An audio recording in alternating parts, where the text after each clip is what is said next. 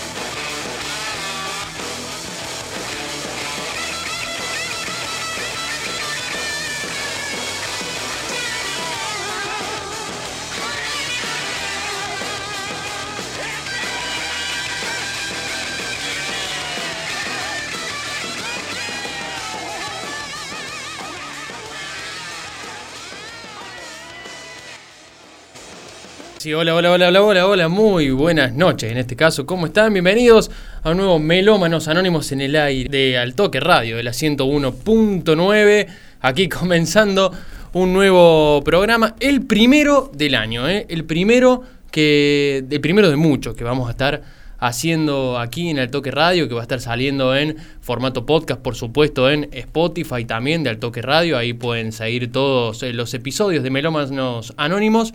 Hoy comenzando para nada, tranquilos con Hollywood Vampires, eh, el disco que abre y este cover de eh, Johnny Depp, Alice Cooper y compañía, ya vamos a estar mencionando todos los que forman parte de esta tremenda, tremendo disco doble que abre el programa de hoy.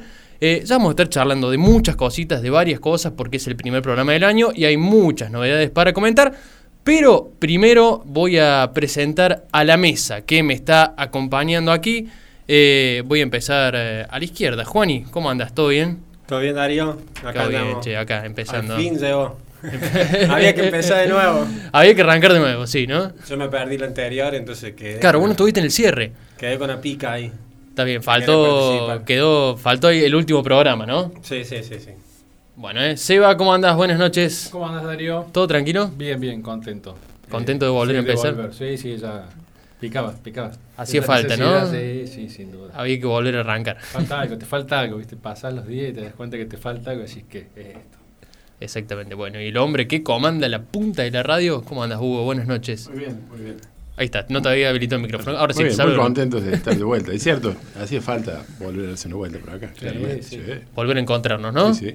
Bueno, y para hablar de música, nada más y nada menos, eh, si hay algún desprevenido que escucha por primera vez, esto es 100% formato analógico, 100% música en la bandejita aquí en, que está ubicada al frente de la consola. Eh, bueno, Hollywood Vampires, el programa que está abriendo, el, el disco que está abriendo hoy, reciente incorporación tuya, Juani. Sí, una locura. Definirlo así, ¿no? Totalmente. Un tema mejor que el otro. Sí. Un disco que es de covers. Sí. Un disco Son de covers. todos pero con los artistas participando en, en- en cada canción. No es cover de esos cuatro, ponele. Sino que participan todos. Siempre hay uno de la banda original de la Y cual hacen el cover. En este caso estaban los dos, Bien. Jimmy Page y Robert Plant. Hollywood Vampires, que es un grupo que se forma, no tiene tantos años, se forma en el 2015, creo. Sí, 2015. Eh, en- nace una amistad entre Alice Cooper y el actor Johnny Depp. Y el actor Johnny Depp. Exactamente, ¿no? Y después van sumando eh, músicos que no son fijos, ¿no? No, no, no, se van animando a, a- a buscar colaboración para generar este tipo de, de covers, digamos. Y bueno, yo creo que por- también saben con quién están hablando. O sea, estás hablando con Alice Cooper y estás hablando. Dentro de todo, sigamos al lado del cine, Johnny Depp, yo lo considero uno de los mejores eh, actores que hay. Entonces, Ujú. te vienen ellos a pedirte una posibilidad de hacer un cover y no le vas a decir que no. Algún que otro contacto deben tener, ¿no? Sí, totalmente. Algún- en, el, Y en el recorrido, Alice Cooper participó hecho. en todos lados. Eh, Bueno, Alice Cooper sí, eminencia. Ah, totalmente. O sea, él es el vocal del- de la banda, no le vas a decir que no. No, claramente. ¿Quién le va a decir que no a Alice Por eso, por eso te digo. No Pase, quiero, pase, pase por acá. no quiero dejar de mencionar, es un tridente el cual también cierra el triángulo Joe Perry, Exactamente. un guitarrista de Aerosmith. Sí, sí, sí, sí. sí. Exactamente. Eh, mencionate, ahí el disco trae todos los que parti- eh, son Esos son todos los que participan en este disco puntual, ¿no? Sí. Este es el primer disco de la banda con el que abrimos. O el No. segundo, El, el disco, el primero. el primero. El lado, para que no lo encuentro. Eh, ha quedado por ahí. Bueno, hay muchos discos arriba de la mesa. Les comentamos que hay varios discos. Bueno, ahí está, ¿eh? Bueno, un- mira, vos, voy- vos tenés más inglés que yo. algunos capaz no los conozcan, ¿eh? Alice Cooper, Johnny Depp, decíamos. eh, Dennis Dunway, Perry Farrell, Pero, pero, sí. Ah. David Grohl, eh, Tommy Harlinske, Brian Johnson, eh, Robbie Krieger. Me encanta cómo lo presenta. Sir Christopher Lee y Sir Paul McCartney. Claro, sí, sí, señores. Claro. Los señores. Eh, Lord. Slash, nada más y nada menos. Bueno, es, se nota la mano de Slash en este, en este disco, me parece mucho. Eh, Nell Smith, Joe Walsh, Bruce Kidwin. Bueno, muchos. eh, muchos que forman parte de, de este disco. Eh, que uno escucha los nombres y va derecho a comprarlo, ¿no? En disco Dream Team casi. rock and rollero. Sí, el Dream Team duda. rock and rollero, ¿no? Y no puede fallar, cuando tenés toda esa gente y hacen rock, Sí, no hay forma que salga mal. me No. Vos sabés que yo me enteré de esta banda de, de casualidad. Cuando, te- cuando vos estás en tu casa y decís, no tengo nada para ver, y te pones a ver videos esos raros que ven en. YouTube, y apareció uno que era justo en el momento de que Johnny Depp medio como que desaparece del, de la actuación. Estamos hablando del periodo de 2015-2016, más o menos. Un poquito más. Un poquito antes también. Ah, bien. Eh, entonces empezaron a hablar con un montón de, de- de- de- de cosas, de, problemas que él tenía. y de pronto así entro a leer en, en la compu y ap- aparece que estaban haciendo un proyecto con Alice Cooper. Bien. Y lo, lo único que registré en mi mente fue el nombre el particular que tiene la, la banda. O Por sea, supuesto, Hollywood sí. es por él y, Y Vampire tiene que ser por Alice ¿no? Cooper, sí, sí, exactamente. totalmente. Y cuando lo busqué me encantó, apenas lo busqué. Bien. Pero al principio no lo conseguí en vinilo, lo estuve buscando años. Años, años, años, hasta que apareció y dije, esta es mi oportunidad. Había ganado, había vendido un par de discos, había y esa plata no la había gastado y fue, gasté ahí. Y a excelente precio y yo creo que no está más en publicado. No, Es raro, yo no lo he fue visto. momento Honestamente justo. no lo he visto, no. Fue un momento justo.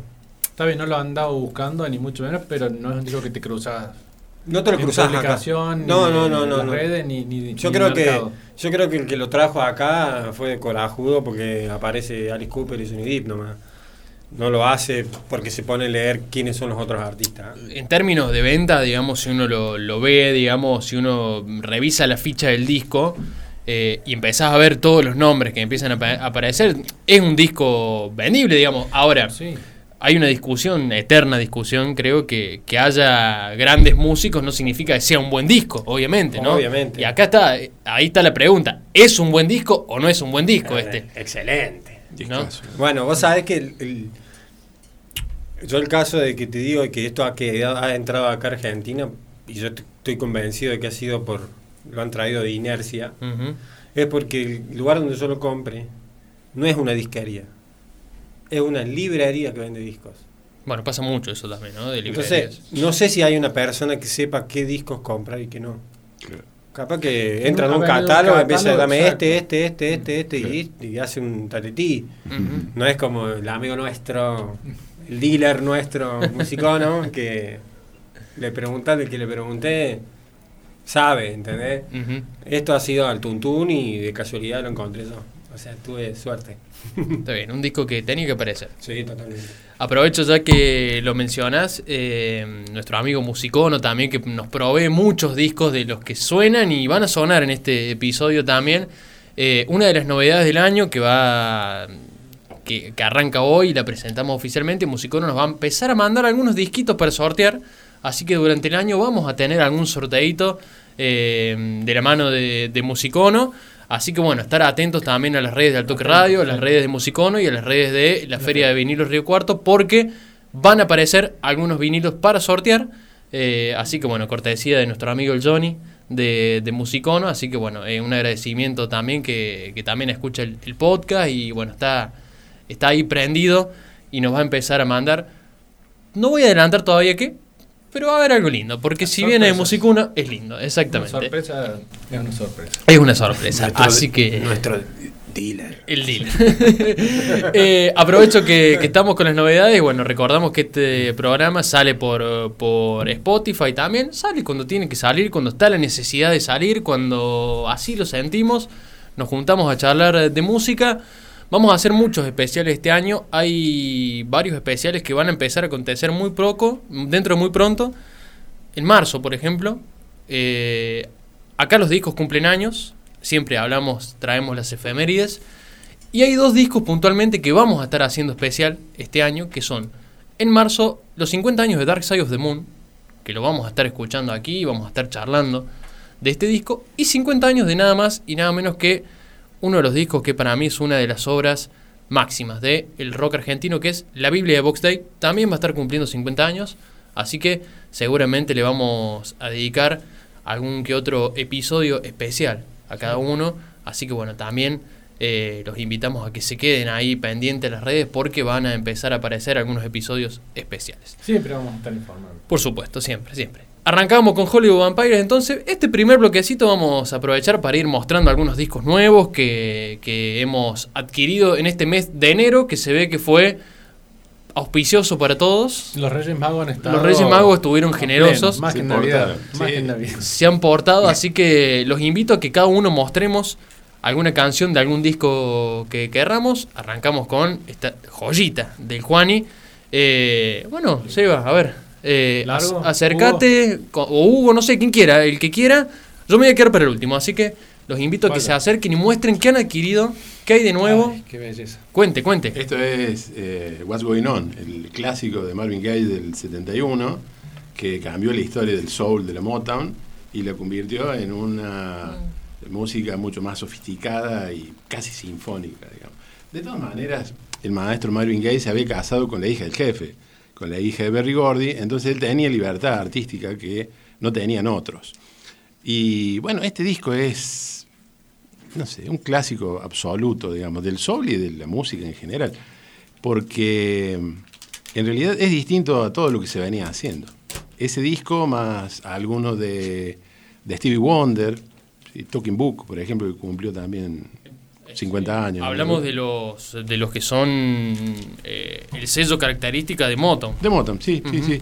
Este, entonces, el, el sonido de este disco cambia la historia de la Motown y cambia la historia del soul, en realidad, para, para bien, claramente. Porque por fuera de la Motown también van a aparecer producciones muy interesantes, qué sé yo, de la mano de, de gente, no sé, eh, como Isaac Hayes, por ejemplo. Black Moses es un discazo, que debe ser del 73, andan todos cerca, 71, 72. 71 es este. Y bueno, Stevie Wonder también está dentro de la Motown, pero también se está independizando, digamos.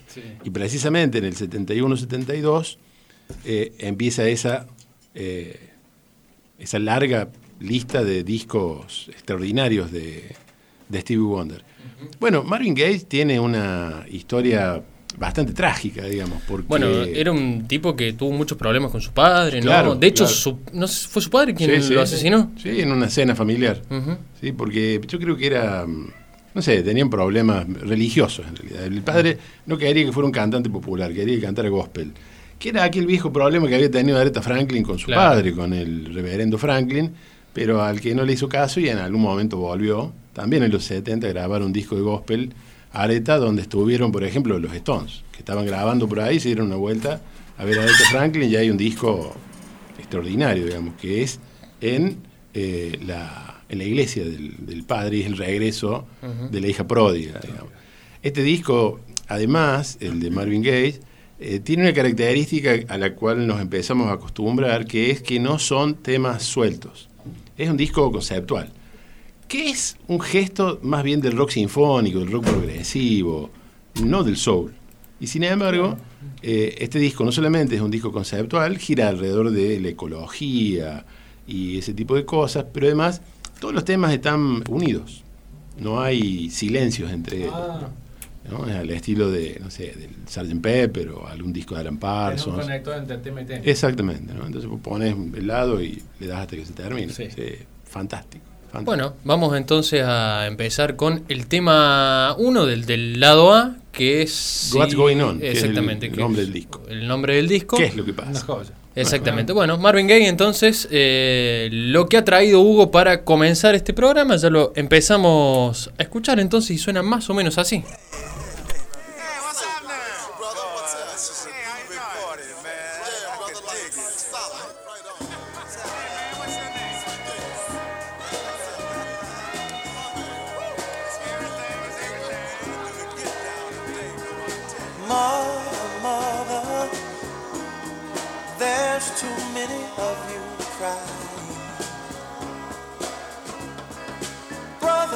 Brother, there's far too many of you dying. You know we've got to find a way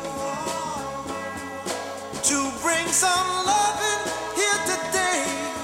Yeah. Father, Father, we don't need to escalate.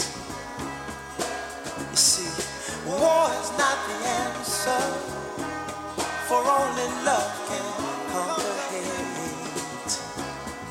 You know we've got to find a way to bring some love and get here today.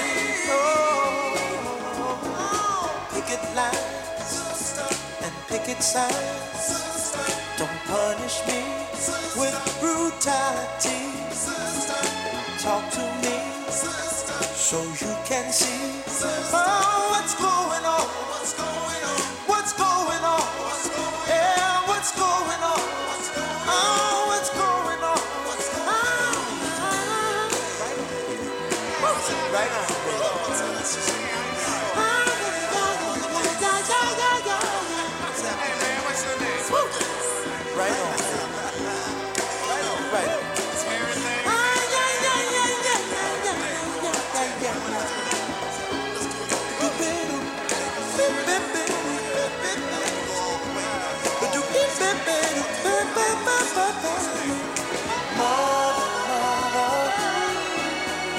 Everybody thinks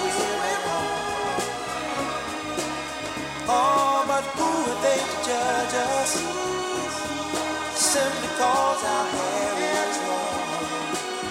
Oh, you know we've got to find a way. Bring some understanding here today. Oh, oh, oh. Pick it loud and pick it sound.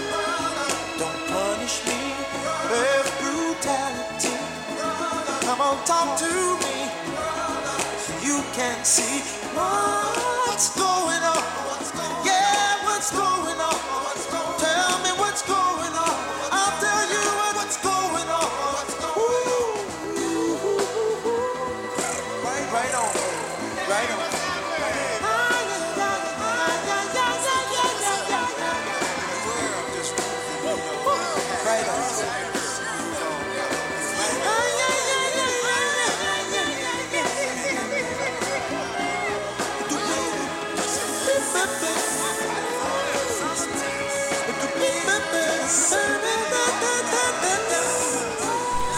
Bueno, Marvin Gaye ahí con eh, una de... Es eh, su disco más significativo y es el primero, ¿no? Eh, sí, sí, el primero de la década del 70. Claro. Porque ya tenía algunos anteriores. Pero es un disco, mm, me atrevo a decir, me, me llama la... Me sale la palabra muy disruptivo en su carrera también, ¿no? Porque me parece que es el disco donde él también Sí. se posiciona con todas sus cuestiones familiares y bueno, Sí. dice, esto soy también, ¿no? Sí, claramente, claramente. Eh, es un disco magnífico. Sí, extraordinario, digamos. Como extraordinario él también, ¿no? este, también hay que decir, digamos, durante la década del 60 la Motown se basó en simples. Claro. Y ese es uno de los grandes cambios, digamos. Uno de los primeros grandes discos es este, pero ya es los 70, ¿no? Claro. Entonces la industria había cambiado y este disco vino a renovar esa lógica dentro del sello. Y, a- y a- detrás de él siguieron, siguió Michael Jackson, Diana Ross estaba ahí, estaban las Supremes. Ellas sí habían sacado algunos álbumes, pero sacaban álbumes solamente las estrellas. Todo el resto sacaban simples. Si tenían suerte grababan un álbum, pero si no eran simples todo el tiempo. De acuerdo al, al- cómo le fue, cómo le fuera el simple, Claro, era la claro. decisión de, de grabar un disco o no. Y lo que pasa es que había que pelear con los Beatles, con algo. Claro. Y lo que había que sacar eran simples Sí. todo el tiempo.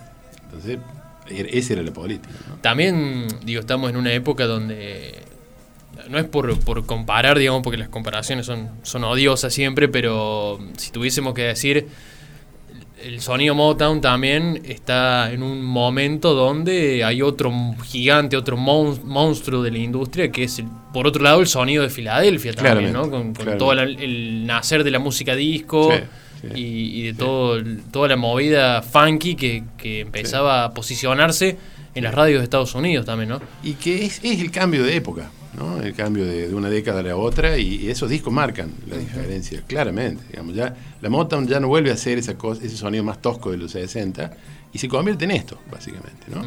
este, y van a seguir teniendo infinitos éxitos hasta que se funda. Claro. hasta que se funda a finales de los 70, que la venda, Berry Gordy, pasen esas cosas. Hay un, hay un documental, a vos que te gusta el cine esas cosas, un documental sobre, creo que los 25 años de la Motown, donde se reúnen todas las grandes estrellas de los 60 y los 70, donde estaban todavía, además de Marvin Gaye, este, las Supremes, los, los Jackson, Michael Jackson, eh, Los Da- Temptation están ahí también. ¿Quién? Los Temptation. los Temptation, Temptations. Diana Ross, los Four Temptations. Tops, una cosa extraordinaria. Este, y está bueno conseguirlo por ahí porque es, es un recital, digamos, un concierto de música soul en el aniversario 25 de la Motown, que ya era la época de la decadencia. Lo hicieron creo que para a ver si qué Para pasaba. flotar un poco, Para para flotar un poco. Así bueno, tiramos a ver si, Tiramos si a ver podemos pescar algo, ¿no?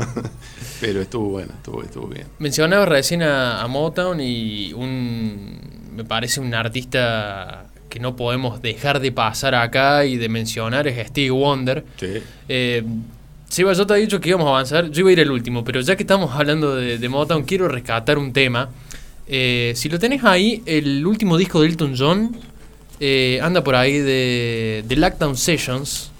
Eh, un disco que está dando vuelta por acá. Esta es mi última incorporación Ah, de Musicono. Eh, un disco precioso, realmente. ese disco. Este Pesa- disco, Pesa como 50 2 kilos. kilos, boludo.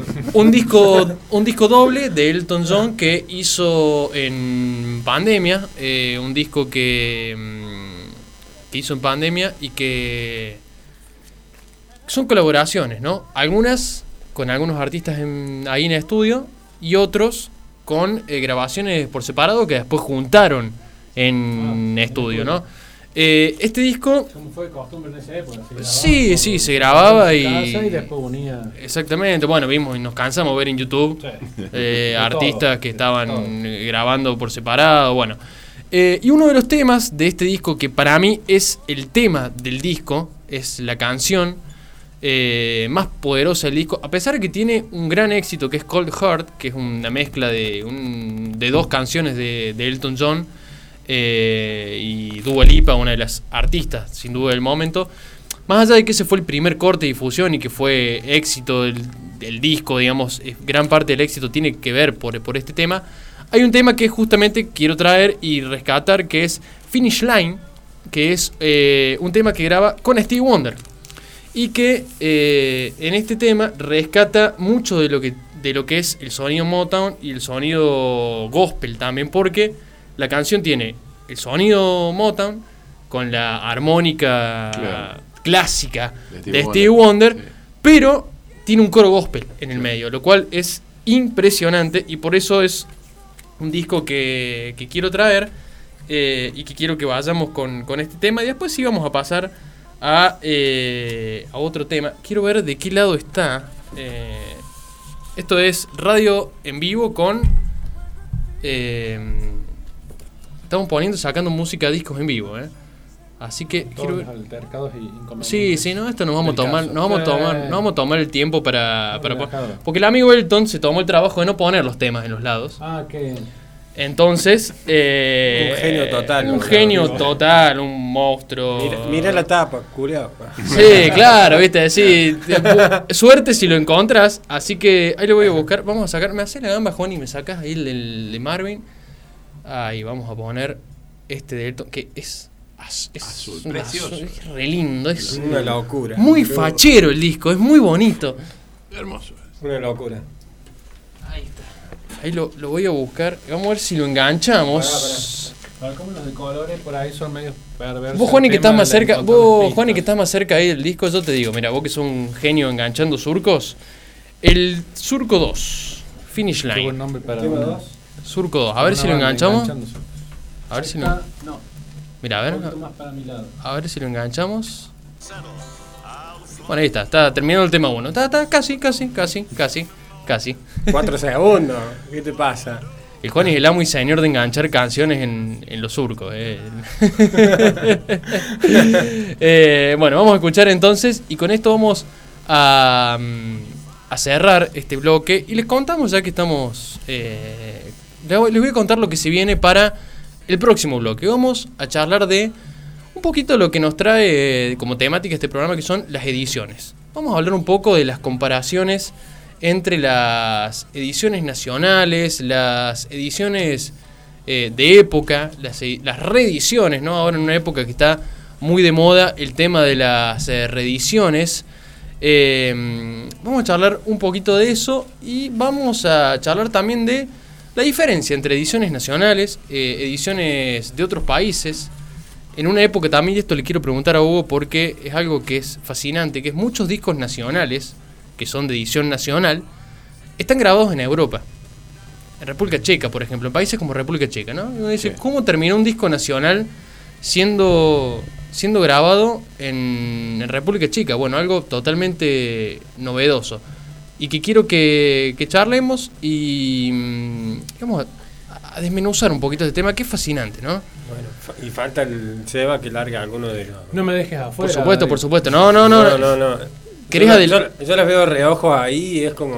En Candila. Sí, me está, me está dejando ciego. O sea, ¿Querés no adelantar? No, No, no, no, escuchamos. no, no, no, no. Hablamos, escuchamos No, otro. no, adelante. Pues No, no, no, no. Si querías adelantar lo que tenías Ah, ahí. Ah, pues yo lo quiero- yo lo Ah, quiero. No, no, escuchar. Es un color. No, no, si, que- si querías adelantar. No, ¿Cuál era? El 2. el 2. 1. Ahí tenés la segunda línea.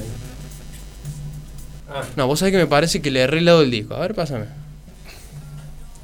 Ya te digo, ya te digo, mira. A ver. Tenés cuatro canciones. Ya lado. te digo, ya te digo.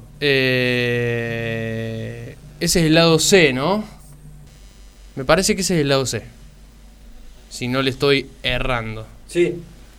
Bueno. Vos, sabés, Eh, vos sabés que tiene un secreto. El lado D tenés que ir.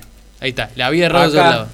Los discos tienen escrito y siempre te dice con. Pareciera que estuviera hecho con trincheta. Sí, Ah, te claro. Te dice los lados, aunque no lo tenga la galleta. Bueno, ahí está, el lado D, el lado D. Yo le había, le había errado. mano que lo hace. No sé si después hay una compu Vos- o vos- una máquina que. No, a mano, a mano. Es a mano porque es muy desprolijo. Sí, sí, sí, no, le había errado el lado. Sería el segundo tema del lado D, así que ahí si le enganchas el segundo surco.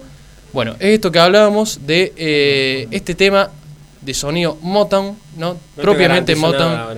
De Elton John. A ver si le enganchamos.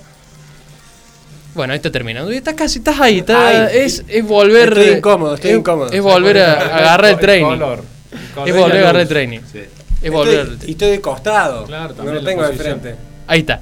Esto que escuchamos es Finish Line.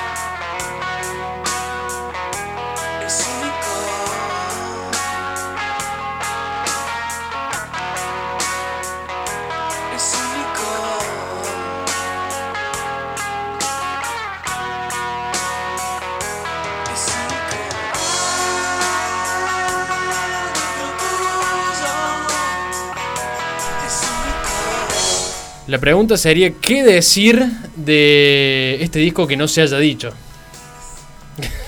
no sé quién quiere romperle. Rompan el hielo usted. Es una obra maravillosa. Para, para mí, si vos me decís, más allá de que esto yo no lo considero como un, un inicio de una carrera solista. No, por supuesto, por supuesto. Fue como un producto de un montón de cosas que le venían pasando. Desde que se le muere el padre, sale Canción Animal. Su primer hijo también. Bueno, su hijo, su hijo, Llega ¿no? después. Esto es Sí. producto y un momento de su vida. Esto, que es parte, es la transición. Eh, Amor Amarillo es en medio de una gira de, creo que es Dinamo 92 por ahí. Se entera que está embarazada Cecilia y el loco dijo, me quiero bajar y me voy. Faltaban Claro. no sé cuántas fechas por contrato y dijo, me voy. Sí, se, van, fue se fue. se radican en Chile. Se fue eh, a Chile, tuvo sí. que volver a arreglar los quilombos legales por haber bajado una gira que ya estaba vendida. Sí, sí. todo un, pequeño, se- un o pequeño sea, tema. Se exilia, no es que dice, chicos, me quiero ir". Claro. agarró y se fue, se instaló allá y en el periodo, en el lapso de, de transitar el embarazo, se lleva todas las maquinitas a- al departamento de Cecilia en un, hay un barrio, creo que Providencia, un barrio bastante...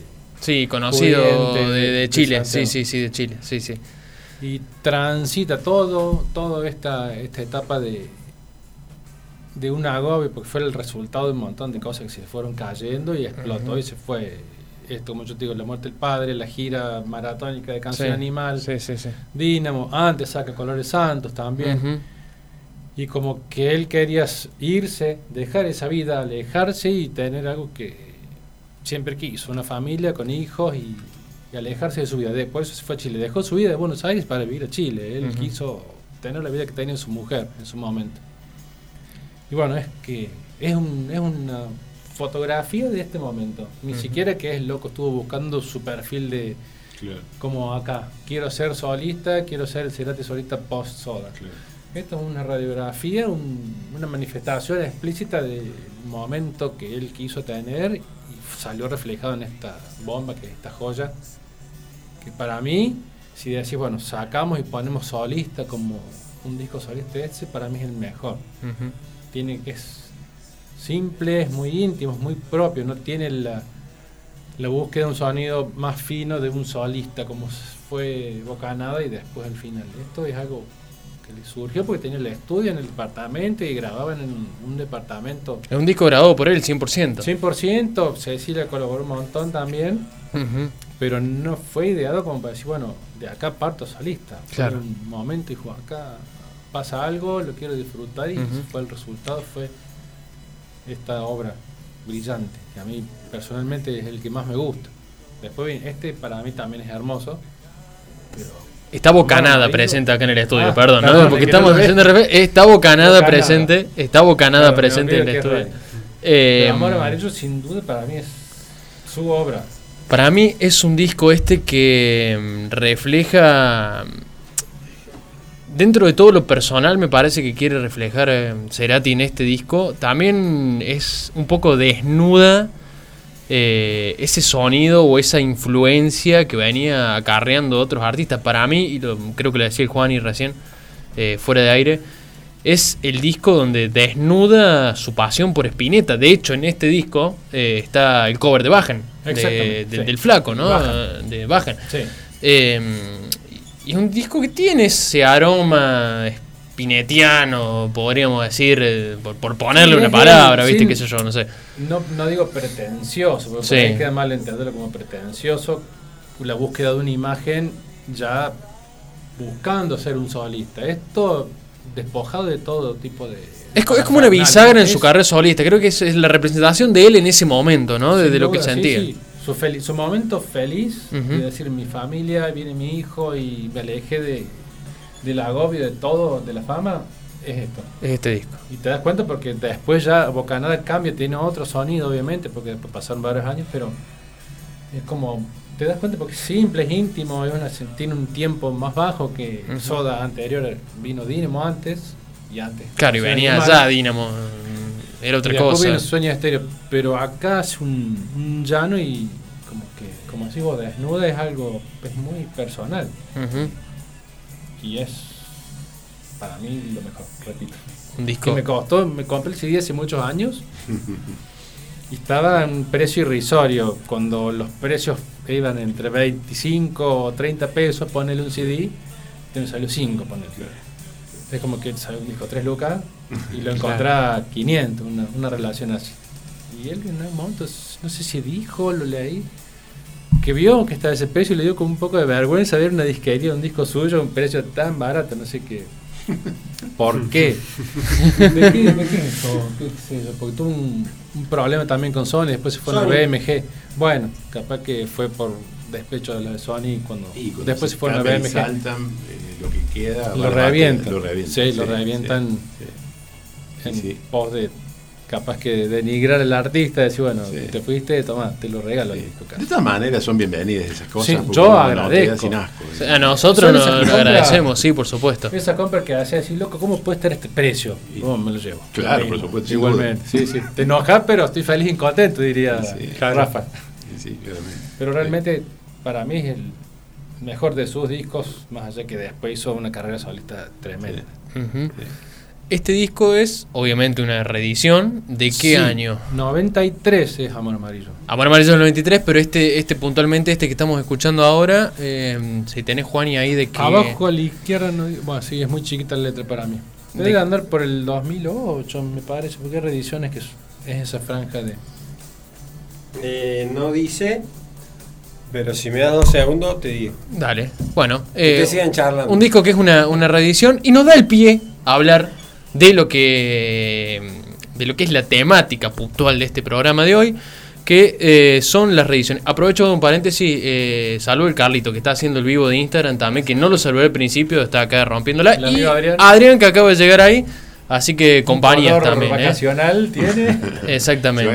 Se la se, se nota que se ha ido unos días de vacaciones. Sí, sí, sí. El, a Dieguito Borghi, que está acá también atrás en, trabajando en la gráfica, también un saludo para él, que nos está escuchando eh, por atrás del estudio. Está acá nomás, pero nos está escuchando. Así que bien. el abrazo para Dieguito también. Sí, Juani, Eh, vuelvo, 2015. 2015, Ah, ahí está. cualquier Bien, cosa ahí. bien, bien, bien. bien.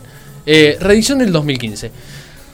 Vamos a hablar un poquito de las reediciones, porque mm, a raíz de la vuelta del vinilo, eh, sobre todo estos últimos años, y lo que siempre decimos que la pandemia ayudó mucho, ¿no? A, a mucha gente a empezar a meterse en el, el disco el vinilo, otro a estar encerrado en casa, y ¿qué haces? Empezás a rescatar los discos viejos, o no tan viejos.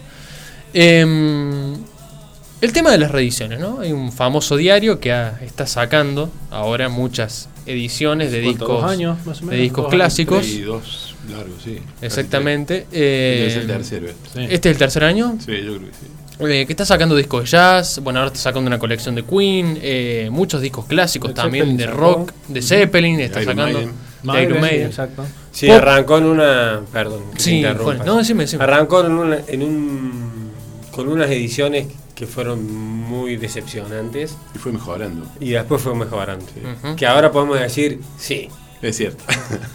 Bueno, Pero al Después de varios dudaba. intentos. Después de varios, claro. eso es, lo, varias eso es lo que yo quiero charlar acá. Sí. ¿Qué diferencia hay entre las ediciones de época, más allá obviamente de los años, ¿no? De, de- de que una es la edición original y las reediciones? ¿Hay reediciones que se escuchan mejor que los discos de época? Eh, ¿Nos podemos animar a decir eso? ¿Existen? ¿No existen? Se escuchan diferentes. Se escuchan Eh, distintos. Bueno, a ver, decir. charlemos un poco de Para eso. mí ninguna es mejor que la otra. Bien, a ver. Lo que tiene, la- yo lo que noto en mi percepción, ¿no es cierto? Lo que yo noto que las nuevas tienen más brillo. Sí. Bien. Eh, más brillo a los agudos principalmente. Y las, y las viejas no, las ediciones de, de época no. Más apagado. Es más apagado, más chato. Y esto es como que le buscan la onda de la frecuencia. Partimos de la base, nuevos. partimos de la base que son discos eh, muchos remasterizados, Claro. no oficiales, ¿no? Por Sí, ejemplo, si hablamos de artistas oficiales, Sí, claro. por decir, un, Por ej- por decir un ejemplo, ¿no? Ahora que son los 50 años de Dark Side of the Moon, la reedición que va a salir ahora de Dark Side of the Moon es hecha y remasterizada Claro. por Pink Floyd, Sí, sí. ¿no? Entonces, Claro, bueno, claro, ahí, ahí está también ahí hay una la- diferencia entre... Sí, ¿no? Sí, sí, sí. Yo, por ejemplo, para mí, yo lo que yo veo es eso. Las reediciones remasterizadas tienen otro brillo. Se nota mucho, por ejemplo, en, discos como decirte, eh, discos de Zeppelin, discos de Doors. que vos los pones los de época, suenan fascinantes, ¿no es cierto? Ojo, de época yo estoy hablando discos eh, nacionales. Ujú. Claro. No tuve la posibilidad. Tengo la posibilidad de tener uno solo de Doors que es eh, Yankee, eh, de época. Pero tampoco es que noté eh, que diga decir, "Wow, Qué, asombroso. Qué diferencia. No. Pasa que entras en una, una especie Sí, de. es muy, de es muy ínfimo, es muy sí. ínfimo y, y- ¿A Claro. qué punto y es muy subjetivo. sí, Para mí es muy subjetivo, porque hay gente que le gusta más, más grave, otro le gusta más agudo, otro le gusta más chato, le gusta más apagado. Es- Tal cual es cuestión no es de decir, gusto. ninguno tiene, ninguno es dueño de la verdad.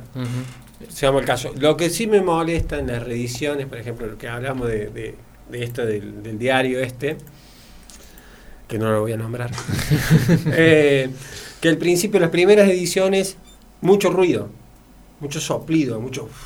Sí. Y alguna floja. silencio. Y alguna floja. Y el sí, como si... Por ejemplo, yo tengo uno de ACDC como si lo hubieran grabado el celular desde la tribuna. Sí. Bueno, pero ese es en vivo. Claro, pero Ah, yo tengo el después vivo. salieron estos Yo tengo el vivo. Ah. Sí, claro. sí. Pero yo tengo el vivo de ACDC en River. Y es una locura, parece que estuviera Sí. dentro de un estudio con gente que te está gritando por la ventana. Claro. ¿Entendés? Mm. Pero ese es el caso de In Rock. Sí. Eso me habéis dicho. Yo tengo Sí. el, el viejo, hombre en secundario, de 40 años el disco, y la reedición del diario suena chata, parece un cassette. Un cassette de poca calidad, no un Claro. monte de digamos. Cassette- Sí, ah. sí, sí. sí. Claro, sí, Pero a mí me pasa eso. Lo noto. Tengo, por ejemplo, hago la comparativa con Doors. Tengo eh, el de época este importado y tengo reediciones importadas también. Sí, Y ahí está, la noto más. eh, se nota como si fuera más limpio. sí. O sea, llega hasta el límite de que no sabes si estás escuchando un CD o un vinilo. O sea, estás ahí tan. Sí, la línea es fino. el- fina. En cambio, el, el de época, lo lavé, lo limpié, lo, todo lo que vos quieras, está impecable el disco. Hace ruido. Yo tengo ahí algunos, no muchos importados, pero conseguí no hace mucho, me parece que lo publiqué ahí en el grupo. Eh, un Cosmo Factory eh, Yankee. ¿no? Y yo tengo uno viejo. Claro, es otro disco. La, la edición norteamericana original parece un CD. O sea, tiene una claridad, una presencia que el disco nacional no tiene. Y el que yo tengo no es una reedición. Una- salió en los 70, lo compré hace mil años. Es mejor el Yankee, pero lejos, lejos. Y eso ya tiene que ver no con las ediciones o reediciones, sino con el origen de los discos. Claro. Este, acá se prensaba distinto, digamos. Bueno, Sí, eso sí, tiene sí. que ver mucho el prensado también. Sí. Bueno, hay, hay ediciones, por ejemplo, que a diferencia del disco original, hay algo que se usa mucho en las reediciones, por ejemplo, que es agregar pistas extra, ¿no? O canciones que quedaron afuera y, y eso también, quieras o no, te cambia la estructura del disco en cuanto a el prensado, porque ya son más surcos, porque también vos tenés que comprimir más los temas, eh, porque también tenés que bajarle un poquito para Sí. que entre lo Sí, sí, otro, sí. ¿no? Tiene mucho que ver, es obviamente es, a ver, es un tema muy subjetivo, ¿no? Lo que decimos por ahí. Eh, pero está la opción, perdón que te. sí, De hacer, en vez de simple, metes un doble. un doble. Y ya ahí sí, haces- sí. Pasa que el doble, pasa que el doble es otro costo, ¿no? Bueno, Claro. pero si vos qué vas a primar, la, la calidad o la- los nuevos temas o así, bueno, quiero que se escuche bien. Si pones cinco, hay los esos super como el esos, compi- esos sí, compilados, 20 viste, éxitos. sí, ven- tenés 10 canciones por lado. Y vos ves el surco, parece tiene 5 Eh, milímetros de ancho y los decís, "Coño, 20 pasás los 20 medio mejores- rápido al lado, haces viento y se te salta el púa. Los 20, las 20 baladas de los Beatles. 14 hot hits, todas esas cosas, los, claro. 20, los 20 éxitos de los Beatles. Claro. Los Bueno. 30 éxitos de los Rolling Stones, que lo tengo doble y así es cada tema. Claro, Claro. ¿qué apuntas? Decir, bueno, yo hago una reedición que me resulte productiva, me va a salir más, pero meto un disco doble, y tengo la misma cantidad de temas, pero en dos Más discos. calidad. Y no, claro, Sí, tal sí. cual. Sí, Tiene que haber mucho que ver eso también. sí, claramente. Bueno, ahí tocaste dos bandas recontra reeditadas a través de estos 50 años que son los Beatles y, y los Rolling Stones. ¿no? Bueno, vos sabés que lo que ti- Perdón, eh, ahí vamos a escuchar, Hugo. Elegiste lo que vos quieras mientras Juan y... Lo, asombro- lo asombroso de, justamente hablando de los Beatles, vos, justo, justo, justo, justo. Edición que vos agarrás los Beatles de época puede estar hecha miga. Suena espectacular. Suena bien. no sé si es tema de plástico, no sé. Suenan bien pero la cosa que vos lo Suenan bien, ves, suenan bien. el plástico opaco, eh, marcas por todos lados. Humedad, viste, todo lo que vos y- quieras. Y sigue sonando, y sigue sonando, y sigue sonando. Aunque a la vista, claro, un a la espejo. vista parece que fuera. Ese es. Eh, ¿Este? ¿El álbum blanco está ahí? Sí, ¿Edición? ¿Reedición o edición Esa es una original? reedición de los 70. Ok. Eh, Bueno, ahí estamos en otro tema, ¿no? no remasterizada. de la misma época, sin remasterizar, otra edición. Sí. Después está la edición de los 60, Sí, que está como decís vos, digamos, difícil para escuchar porque está hecha pelota sí. y tiene esta característica, eh, se abre por arriba.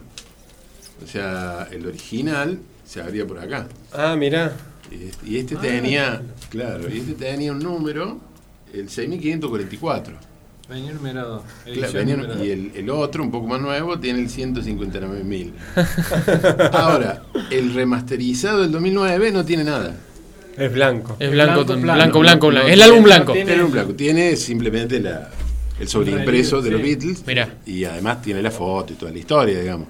Los otros no están completos. Claro. O sea que acá hacía la comparativa como querés. entiendo. Ah, claro, sí. Ahí tenés, claro, forma de Totalmente. comparar. O sea, Sí, este te tira de espalda. O sea, ese que vamos a poner suena espectacular, pero este es una cosa.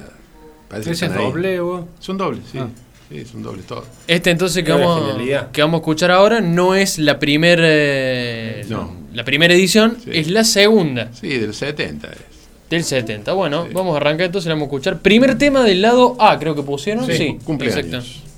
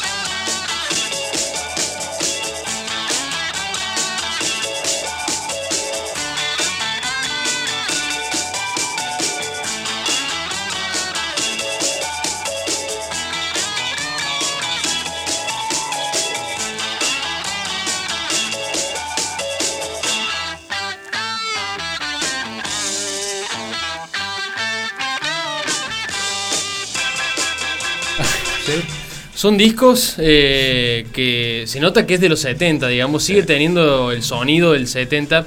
A mí me pasa mucho con las reediciones eh, y quiero que lo comparemos ahora. eh, perdón, Seba, que te mandaban, pero sé que tenés los discos ahí al frente. El de Pretender, alcánzame.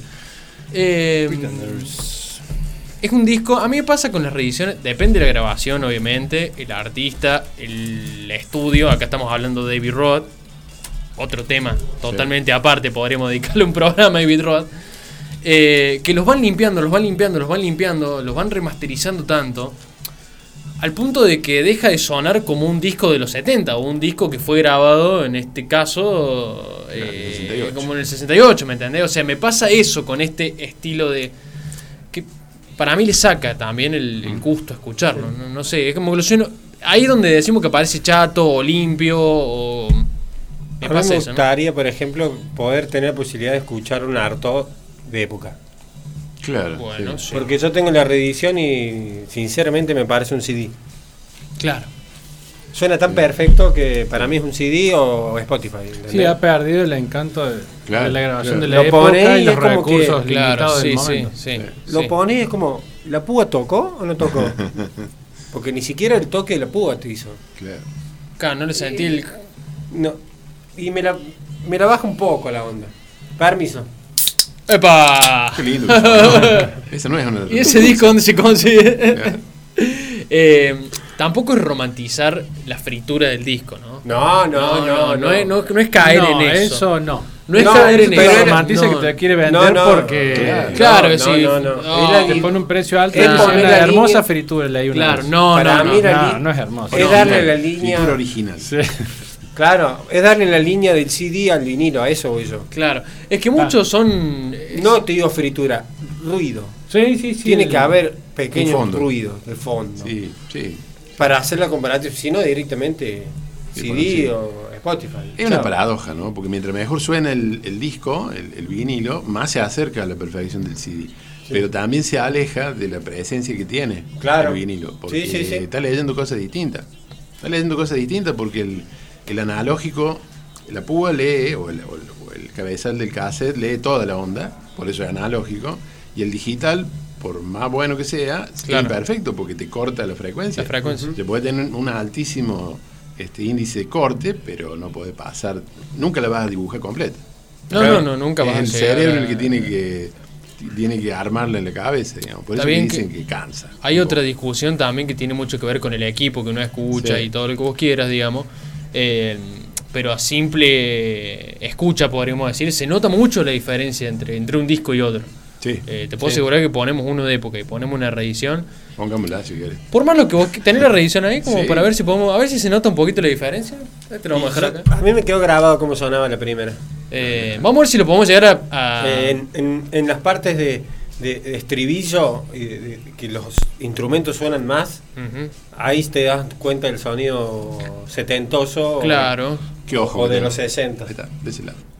A ver, Solo está. noté así. levantamos Ah. un poquito. Vamos a ver cómo suena ahora. Vamos a ver cómo suena, ¿eh, Juani? Eso, ahí, ahí estamos, ponemos el disco. El primer tema del lado A, como hicimos recién. Yo lo noté medio Antes- chillón como Antes, de época. antes de escucharla, ¿este disco de revisión de qué año? 2006. La 2006. edición 2006-2009, esa última que se hizo, que largaron eh, CDs, vinilos, hicieron todo Ah. de nuevo. Sí. A ver. Este, Ah, no tiene nada.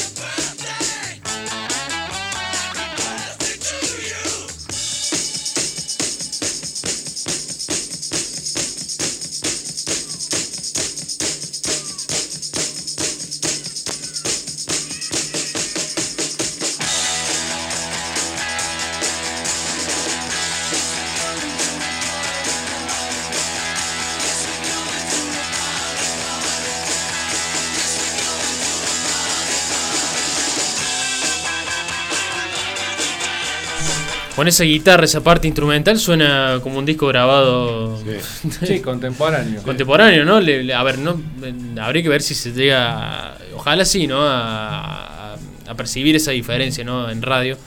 Eh, pero nosotros que lo estamos escuchando acá se nota muchísimo la diferencia entre un disco y otro. ¿no? Este es un disco que está más fuerte en, vo- en cuanto a volumen Sí. eh, y pierde ese sonido crudo de grabación de los 70, ¿no? Malas 60. lenguas dicen que como formó parte de la coordinación de la reedición McCartney, el bajo está más arriba. Ah, bien. Ah, mira. Este, pero son las malas lenguas. ¿no? Sí, sí, Nosotros sí, no sí, vamos sí, a repetir. sí, No, no, no, andas a ver. Yo, yo no estuve del lado de Yo no estuve, pero no sé, no sé. pero No pasan sé, yo lo que me enteré que quería hacer una nueva foto ahí, en la esquina tradicional, Epa. Ay, casi lo y piso, ¿no? casi lo, y casi lo piso en auto. Ah, sí, fue hace poco eso. Sí, sí. sí, sí, sí. Quiso Sí, sí, de- volver a hacer la foto, porque viste que le hizo en un disco. En un disco, sí. El solo. su Sí, foto con, su- de- con el perro. con- con el perro. Ajá. Y quiso hacer una nueva y en el intento de hacer la nueva casi lo, lo, levanta para arriba un auto. Está grande el hombre para sí, pero anda Sí, haciendo. Yo desubicada. Tenés que cerrar la Sí, calle, no sí, podés sí, dejar que no, libre claro. circulación. Sí, No, por favor. sí, el Paul. Sí, ¿Cómo lo deja o- obviamente. Pero. ¿cómo hace para estar en medio de ahí y que nadie se dé cuenta que es Paul McCartney? ¿entendés? Acá lo matan a los abrazos. Lo atropella la gente, no un auto. Claro, sí, el auto lo salva. Sí, acá lo, lo atropellamos nosotros. Eh, hablando de reediciones, quiero. Vuelvo a cambiar de tema, ¿no? Eh, quiero escuchar. Traje esta incorporación que fue mi deseo de fin de año en el último podcast y se ha cumplido. Quiero decir, se ha cumplido. Eh, el primer disco de los Pretender. Este disco. eh, ¿Qué pasó? No, no, el rozamiento con el pie del micrófono fue. Ah, no lo vi, no lo vi, no lo vi. no- sí, el espacio por ahí es reducido. fue, fue como. Eh, La pasé mal. Primera diferencia entre los discos de época y las reediciones. Los 180 gramos. Los Ah, discos sí. son mucho más pesados estos. Eh, Pero no todos pesan 180. no todos No. pesan 180, eso quería. Te lo venden como 180, son más pesados. Hay que ir con la, con la balancita. Hay que ir con, con la a ver balanza. si realmente Lo lo, que que me estás vendiendo vale lo que dice. Lo que pasa es que si vas con una balancita van a pensar que sos un dealer, boludo. No podés andar con una balancita así. Bueno, el joyero va con su monóculo. Claro. para ver el- Eh, los cristales, ¿por qué no nosotros? Porque nosotros ven, de pinta de joyero no tenemos. No, no, no. no, no. Estamos más para dealer. medio que- sospechoso una mochila con una balanchita. Es cierto. Claro, por eso te digo. Es cierto lo de los pesos. ¿Vos sabés qué te parece que tuviera solo, un solo disco y están los dos? Claro. ¿Y ese Este es de el los primero? 70. Ah, Claro, ¿ves? y este es el que pusimos recién, que es el último. Tres kilos pesa. Sí, pesan mucho, pesan mucho. pasa no, no, que tenés boludo. un, un cartón más grueso. Mira, parece un solo disco. Mira, ¿viste cuando vos ibas al colegio y sacabas fotocopia de las unidades que vos veías Sí. y no todo el libro? Sí. Bueno, es este. Claro, claro, claro. 50 Bueno. gramos. Este es la fotocopia del libro completo claro, y este es el libro original.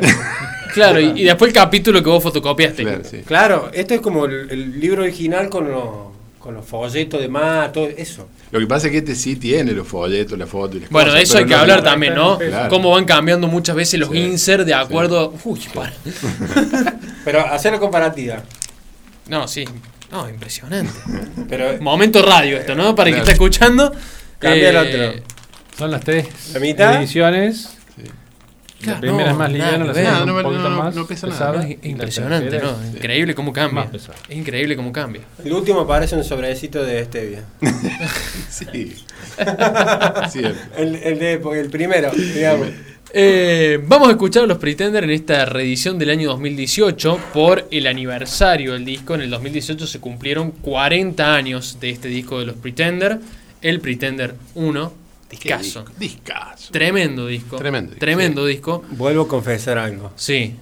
No le di posibilidades todavía. No. Bueno, Hábilmente. le vas a dar a- no, váyase, vas- por favor. No, le retírese, pido amablemente que Le vas a dar a- Bueno, déjeme dar mi tiempo. ¿El disco favorito de Carlitos es así? ¿Uno de tus discos favoritos? Sí. Sí. cuando vos mostraste la foto cuando lo compraste, Sí. ay no me puse los auriculares vos la escuchas. Sí, no, es un El primero y el segundo son una cosa. Son ¡pah! dos discos increíbles. Qué cosa. Bueno, y este es un disco que suena bien, pero volvemos a lo mismo. Sí. Eh, yo tuve la oportunidad de escuchar el disco de época que tiene Carlitos. Y se notan los bajos, se nota esa suciedad de la viola, ¿no? Eh, este es un disco que está limpio. Está Sí, limpio han de las impurezas, de las imp- El disco suena muy bien, es un disco que suena fuerte. eh, también esto, ¿no? Muchas veces confundí que, que suene fuerte quiere decir que, bueno, no, no claro. tiene nada que ver, digamos, ¿no? Es un disco que suena mucho más prolijo, ¿no? Volvemos a lo mismo. Tiene esa prolijidad que a lo mejor le faltaba en la grabación original. Esto como escuchar el tema 1 del lado A, que es Precious.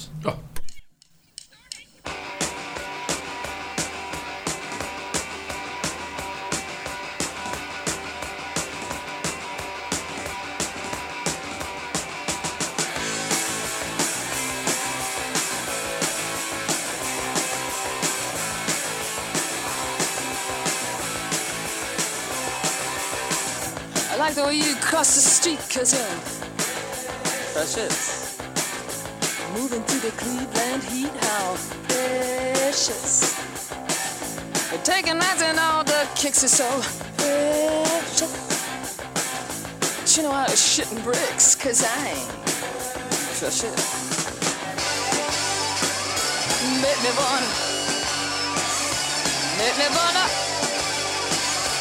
You me make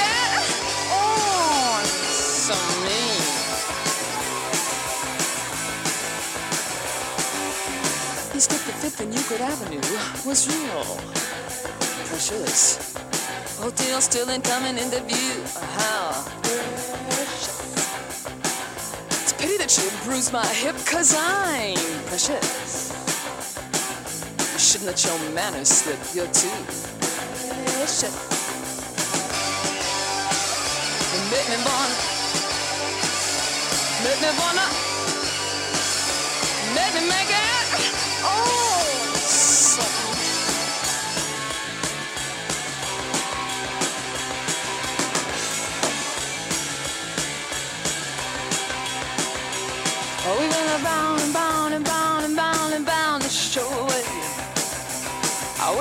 Do it, do it, do it, do it, do it on the pavement. Oh, maybe, maybe I'm gonna have a baby. Oh, we was a do it. Oh, do it on the.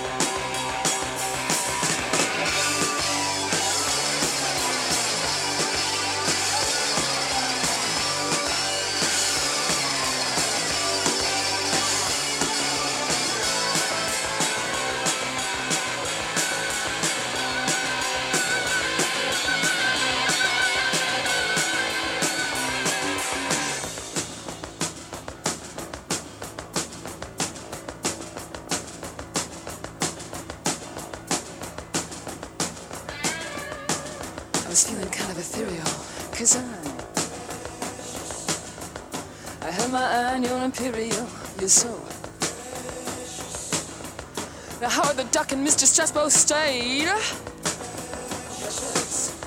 Trapped in a world that they never made. But not me, baby, I'm too precious, had to fuck off. They made me wanna. They made me wanna. They made me make it. Oh, it's so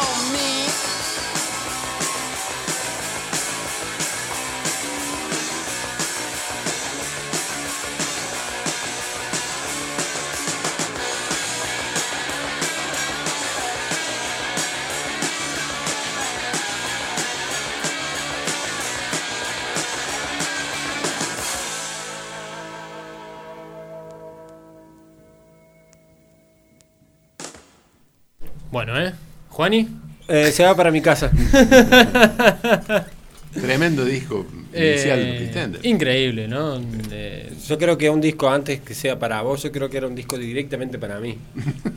yo lo traje de cierto país vecino y dije, ¿alguien quiere que le traiga algo? Les di la oportunidad. Vos tendrés que haber pensado directamente en mis gustos, decir, che, te lo Te llevo. llevo esto. Totalmente. Claro, yendo. No importaba, después se arreglaba el. Sí, sí, se arregla, se arregla. Como nuestro amigo nos arregla después al final cuando llega el disco. Exactamente, exactamente. Eh, un, bueno, un disco que lo que decíamos, suena totalmente remasterizado. Esta es la remasterización eh, oficial de la banda en una edición alemana del año 2018, por los 40 años del, del disco. Eh, Carlito, vos que lo tenés original, ¿tiene el mismo insert o es.? No. El mismo insert, El mismo sí. insert, ah, está, está. Me quedaba la duda si era el mismo insert, tata.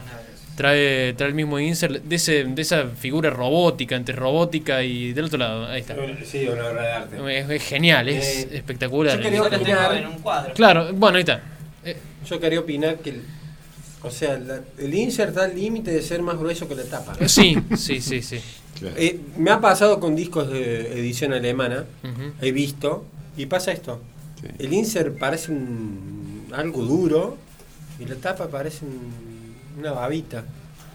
Al revés de lo que tendría que ser, digamos. Claro. Me quiero meter, ya que hablamos de ediciones de otros países, me quiero meter en eh, algo que mm, circula mucho y que son buscados. Y capaz que Hugo me pueda dar respuesta a esta pregunta. ¿Quién sabe? Los discos brasileros. Sí. Eh, en una época, ahí charlamos con el Juan antes de empezar el programa. sí.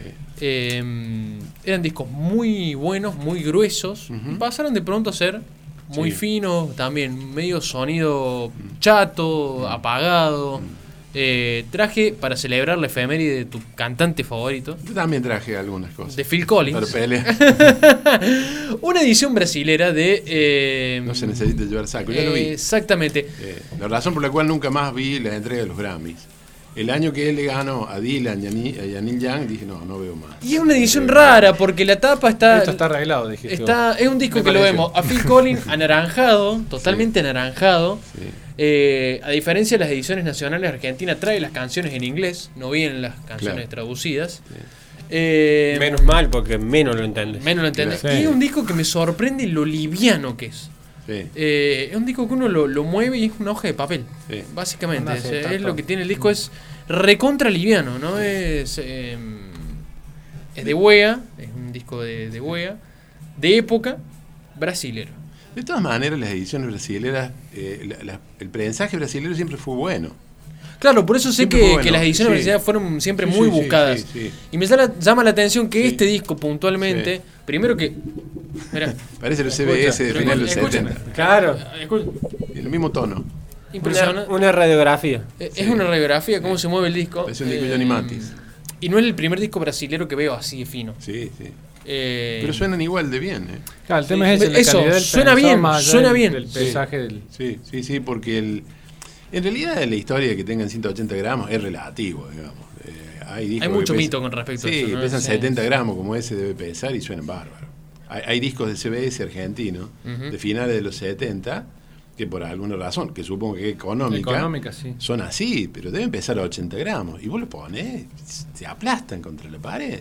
¿Qué sé yo? Los discos de Barry White, por ejemplo, que no son de CBS, son impresionantes. Tiene unos bajos, uno, impresionante. Y no, no pesa más de 80 gramos.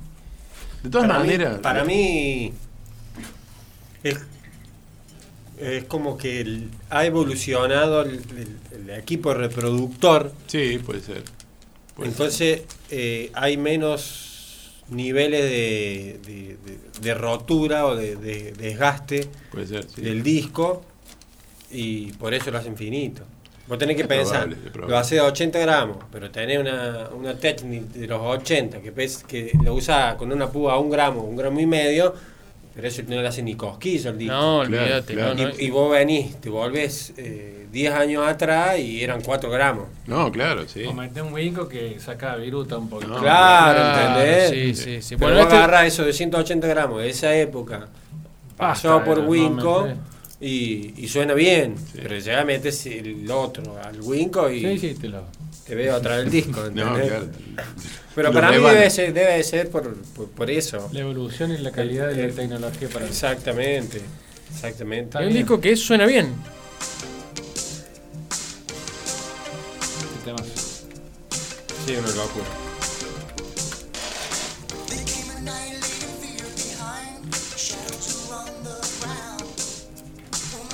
Está muy saturado al... Sobresaturado esa cara de... de Phil, sí. Ido de vacaciones a Ipanema y ahí pegó...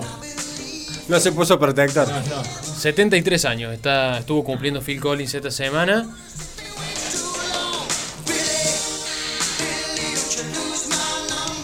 73. 73. ¿Cómo es, ¿Cómo es la diferencia de una vida sana a una no sana? Está Phil Collins 73 y aparece Ozzy que canceló todos los shows porque dice que no se encuentra en estado físico adecuado. Bueno, No, igualmente. Phil Collins tampoco está de las mejores Phil formas, Collins ¿no? ya la última vez que vino acá a Ah. Argentina cantó sentado y ahora la gira de vuelta con Genesis la hizo sentado, digamos. Ah, la- La hizo para despedirse, creo que no lo vamos a volver a ver, ¿no? Este es el primero donde está. Claro. Es el primero donde está Collins. En realidad el primero donde está Hackett y Collins. Ese, ese de dejarlo lo vamos a usar para cerrar, pero Entonces Phil Collins, Cuando se va. Se va, eh, cuando se va. Peter Gabriel, No, no, no.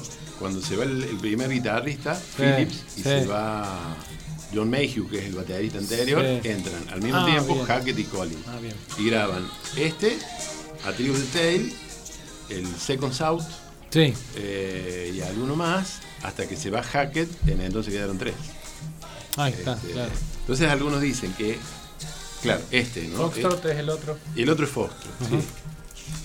Que este es el primero de la etapa de, de Colin, pero en realidad, si uno se fija en los temas de este y de Windham Guttering, donde ya no está eh, Gabriel, no hace ningún tema.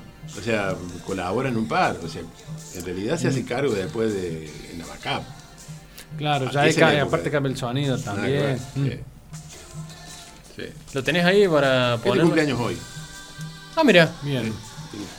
Para quien esté escuchando, 2 de febrero hoy. 2 de febrero, a Trigo del Tail. Ayer. Génesis. Exactamente. Bueno, lo vamos a poner también, vamos a escuchar un ratito. Y después eh, me quedan. Se nos ha hecho largo el programa. Pero hay algo que me gusta, me interesa mucho que hablemos, que es lo de las ediciones nacionales, ¿no? Los discos de. Eh, los primeros de almendra, eh, o algunos de pescado, por ejemplo, o mm, de manal que he visto ediciones nacionales Sí. prensadas, puede ser en República Checa. Sí, sí, eh, las hicieron porque. Bueno, es algo que siempre me llamó la atención, ¿no?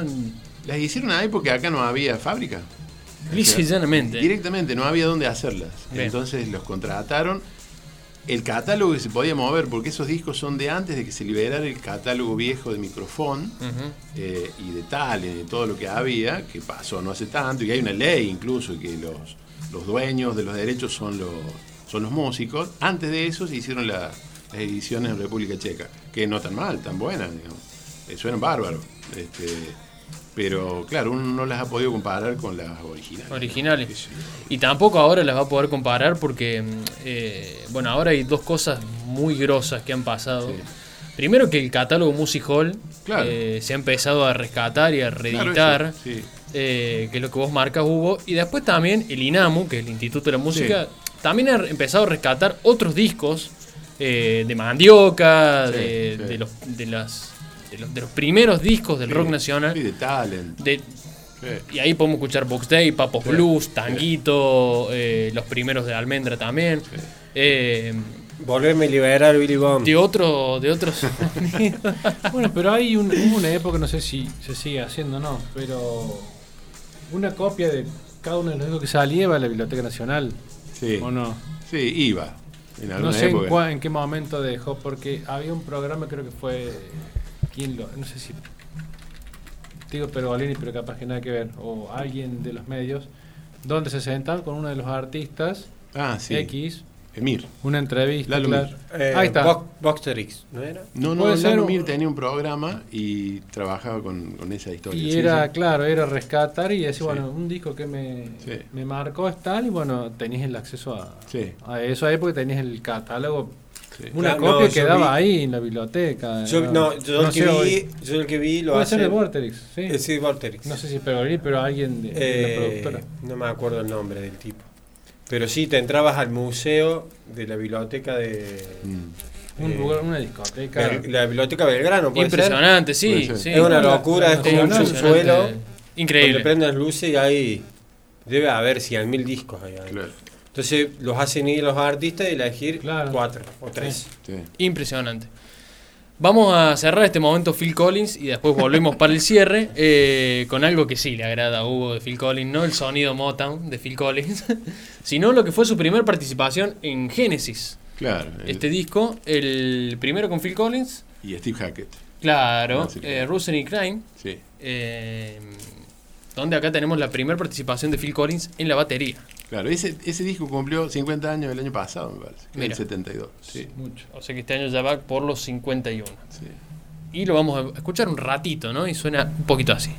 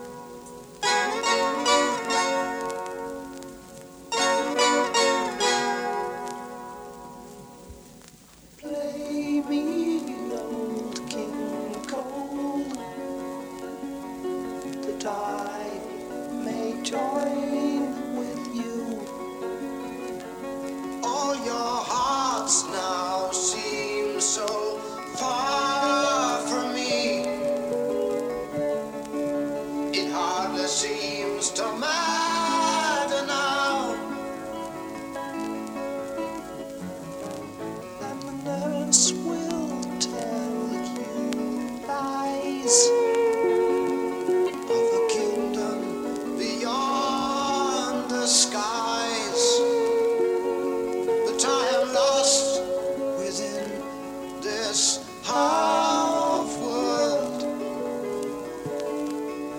It hardly seems to matter now. Play me my song. Here it goes again. Play me my song.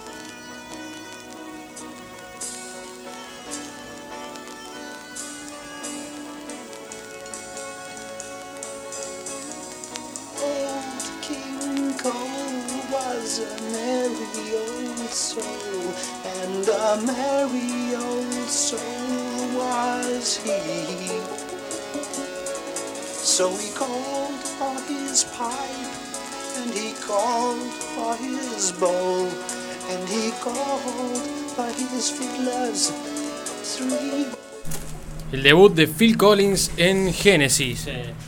Entonces ahí estamos, eh, repasando este disco que hoy cumple, hoy, no, este año va a cumplir 51 años, nada más y nada menos. Eh, bueno, llegando un poquito al final, eh, agradecerles por supuesto a ustedes que, que han compartido este primer, epa, este primer programa del año.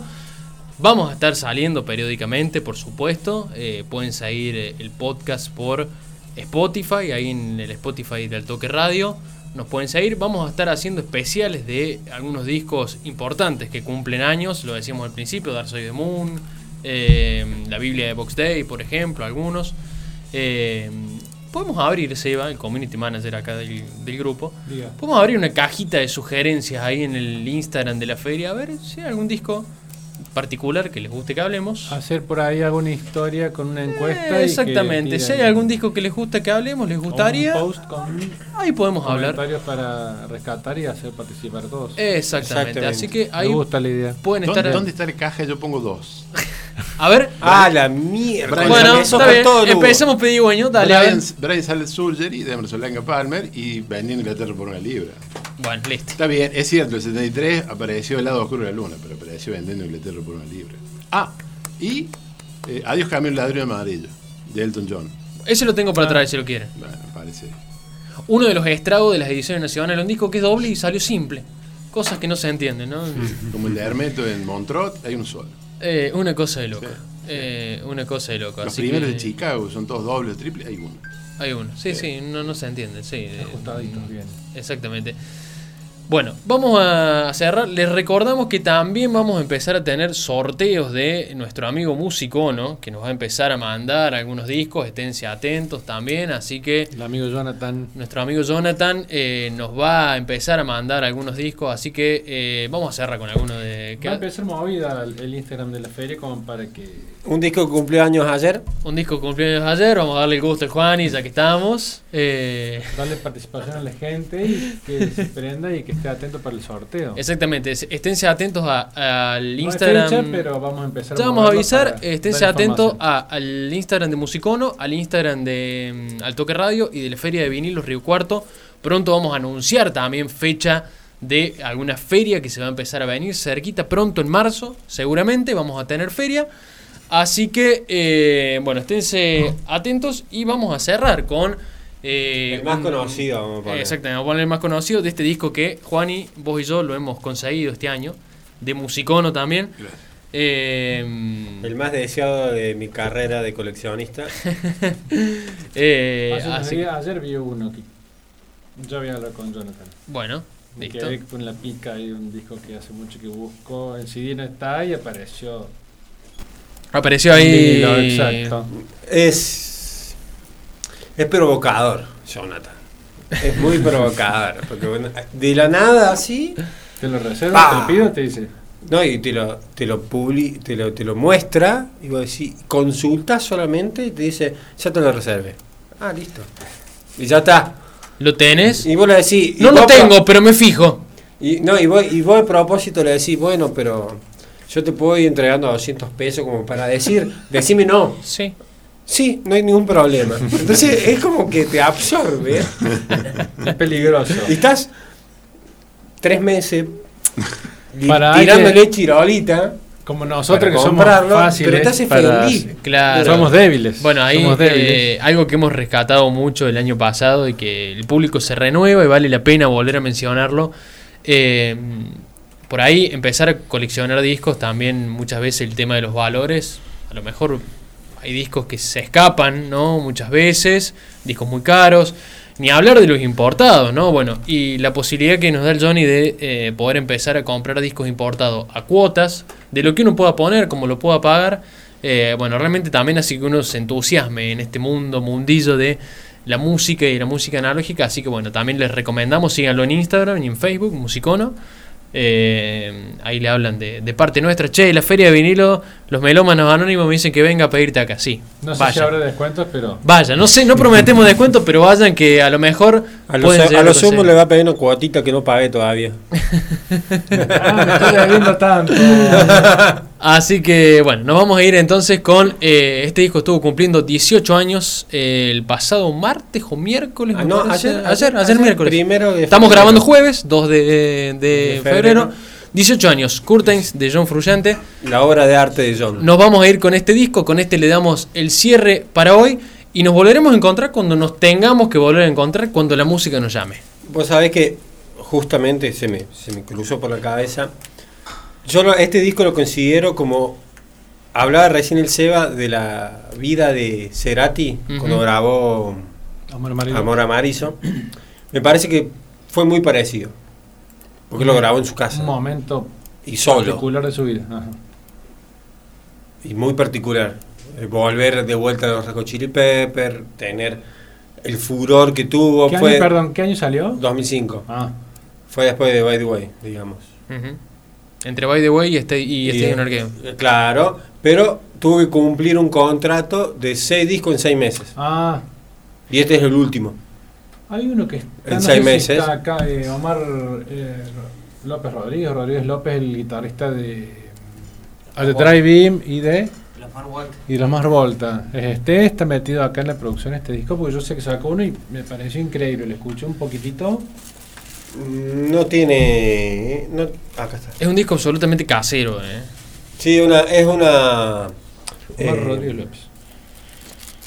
Que también es un. Es una disquera, digamos, tipo. una fábrica, un prensado independiente del sur de California. Tiene, Acá está tiene a John. Fruciante y dos artistas más. Acá está más. Rodríguez. sí. No le pidas más.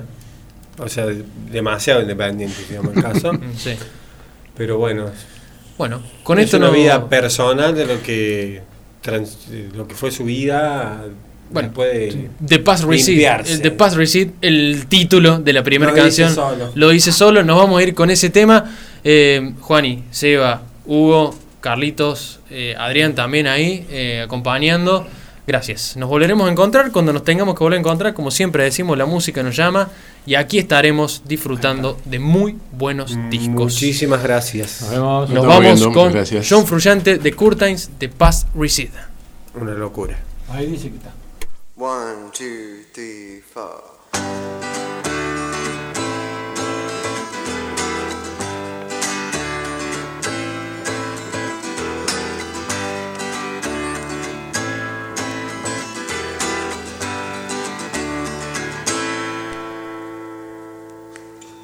And then the past recedes, and I won't be involved the effort to be free seems pointless from above. You're looking down at me. I'd rather stay below than have you staring up at me. There's nowhere I want to go.